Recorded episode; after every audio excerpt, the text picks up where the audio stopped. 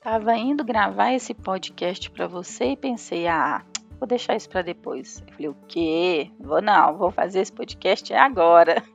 Quem aqui nunca sofreu com esse mal de pensar, depois eu faço. Quando tá com uma atividade, às vezes são atividades simples. Às vezes, por ser simples, até subestima o prazo que precisa para fazer e fala: ah, depois eu faço. Você sofre com esse mal de deixar tudo para depois, de procrastinar? Sabia que 20% dos adultos do Brasil, ou seja, milhares de pessoas, sofrem com este mal? E que tem uma diferença entre a procrastinação vinculada a um problema de saúde mental e a procrastinação vinculada a hábitos comportamentais. Vamos falar sobre esses maus hábitos de deixar tudo para depois e como superar isso?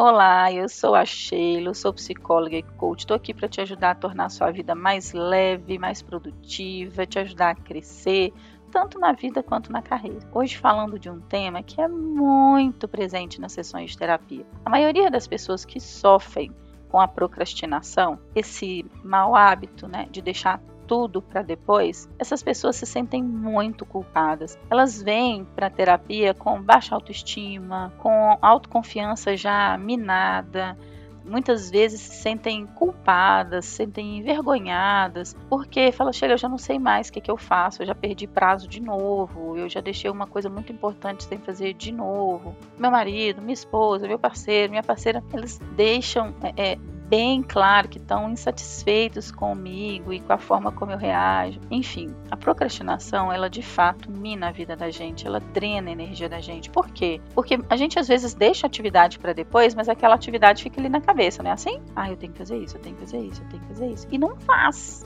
Então, aquela energia que seria gasta para concluir a tarefa, ela é multiplicada, né, pela energia que você gasta pensando na, na, tarefa. Então, olha como é louco isso. Se você tivesse o hábito de pegar o que tem para fazer e fazer, você gastaria muito menos energia fazendo essa atividade. Mas não é tão simples assim. Tem um teste, é, tem uma, uma uma professora de empreendimento online que disponibiliza ele, inclusive, na internet, ele tem umas perguntas até interessantes, né? Fala assim, ó, vamos testar seu nível de procrastinação.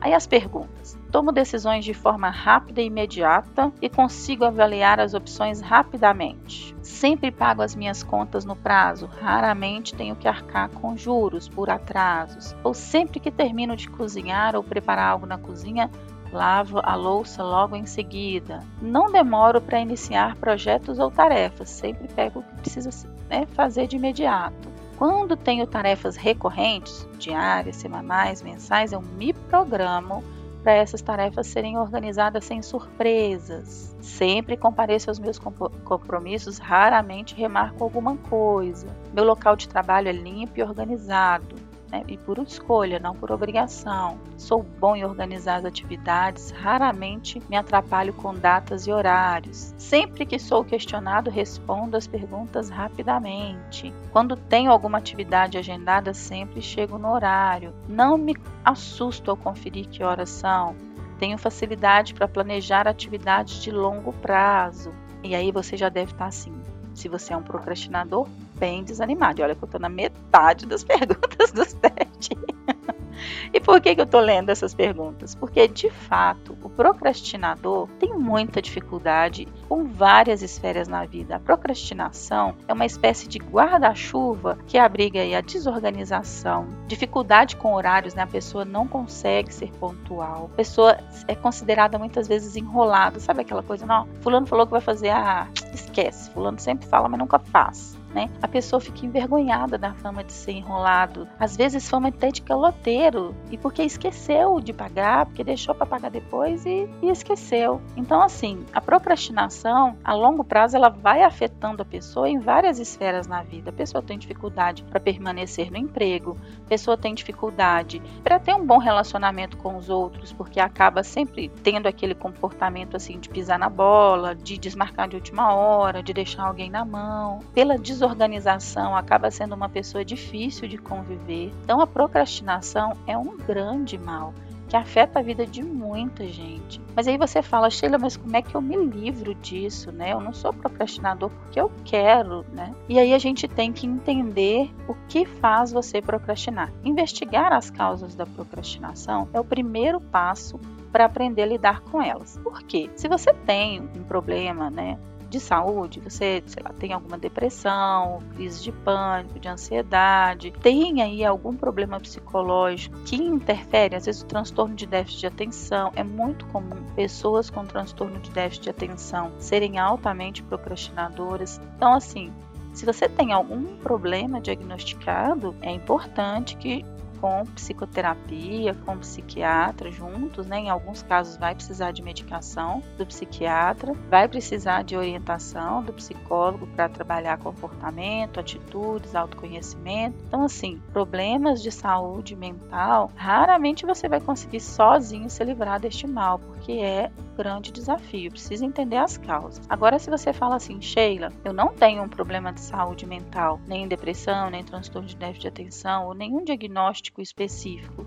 eu me sinto uma pessoa descomprometida mesmo, às vezes irresponsável, me sinto uma pessoa indisciplinada, me sinto uma pessoa desorganizada mesmo. Então, se você acha que é uma questão mais de hábitos, mais uma vez eu te pergunto, assim, quais são as causas dessa procrastinação? Isso tem a ver com a forma como você foi criado, tem a ver com algum padrão de comportamento aprendido desde a infância, é, tem alguma coisa a ver com os esquemas emocionais que você desenvolveu no lugar, né, na sua família família. Tem muita gente que procrastina e deixa tudo, tudo para depois pelo medo de errar, pelo medo de receber críticas. A pessoa deixa para a última hora porque não tem segurança para entregar a atividade. Então é importante você analisar assim, afinal, o que está acontecendo? Por que, que eu estou procrastinando tanto as coisas? É uma questão aí de autossabotagem? É uma questão de baixa autoconfiança? Será que eu estou aqui de alguma forma jogando meu resultado para baixo é, é, de propósito? Ou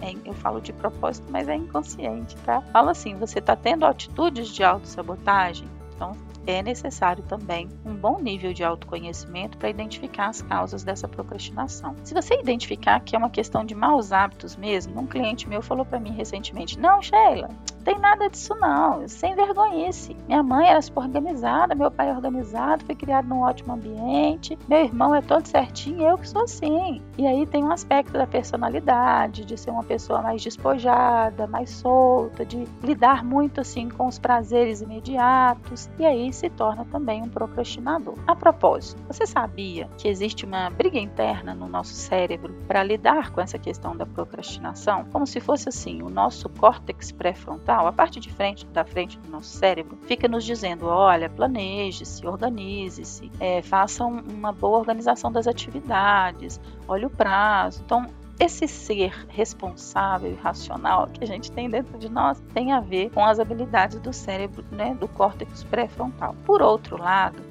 o nosso sistema límbico, que está ali mais ou menos no meio do nosso cérebro, ele já é vinculado às nossas emoções, aos nossos prazeres, às nossas sensações. Então existe uma briga interna, é como se fosse assim o córtex pré-frontal, aquele chato que está pensando no futuro, em fazer as coisas certas, e, a, e o nosso sistema límbico tá ali falando, não, deixa disso, vamos divertir. O Tim Urban, não sei se você já ouviu falar dele, tem um TED Talks falando, é, mostrando como é por dentro do cérebro de um procrastinador. É super engraçado. Ele fala que nosso sistema límbico funciona como se fosse uma série de macaquinhos. Então ele está ali focado, centrado, falando: olha, vou entregar agora essa, essa tese, vou entregar meu projeto. Aí vem um macaquinho falando: não, vamos ali beber um, não, não, vamos ali naquela festa, ou não, vamos ali no futebol. Então tem uma série de convites que parecem muito mais prazerosos, muito mais atrativos do que aquela atividade e acaba desconcentrando a pessoa, né? Nosso sistema límbico, ele faz isso com a gente. Então, logo, se você entende, falou, Sheila, olha, eu entendi que no meu caso é uma questão mais comportamental, é de hábitos mesmo. Como é que eu faço para lidar com isso? O que, que você acha de já pegar uma lista e fazer assim, ó, tudo que está pendente, todas as atividades que você deixou para a última hora, que você perdeu o prazo, toda a lista de pendências você anota. Esse é um primeiro passo. O segundo, você vai colocar um prazo para essas pendências, Porque sem prazo o procrastinador não faz nada. Então você precisa colocar um prazo para encerrar essa atividade. E além disso, você vai dizer para você mesmo assim: olha, que presente eu vou me dar? Ou que recompensa eu vou me dar assim que eu concluir essa atividade? Porque o seu cérebro, ele responde imediatamente às recompensas. O sistema límbico, na hora que você tem uma recompensa, ele já libera uma quantidade enorme de dopamina. Por isso aquela sensação de euforia, alegria, bem-estar, quando você deixa uma coisa importante para fazer e vai fazer outra que dá muito mais prazer, tá? Então você precisa vencer essa briga do do seu cérebro entre a parte racional e a parte emocional e criando um sistema de recompensas. Então, cada vez que você concluir uma fase da sua atividade, se for uma atividade muito complexa, de longo prazo, divida em várias etapas, com várias datas e várias mini recompensas aí ao longo de todo o processo, tá?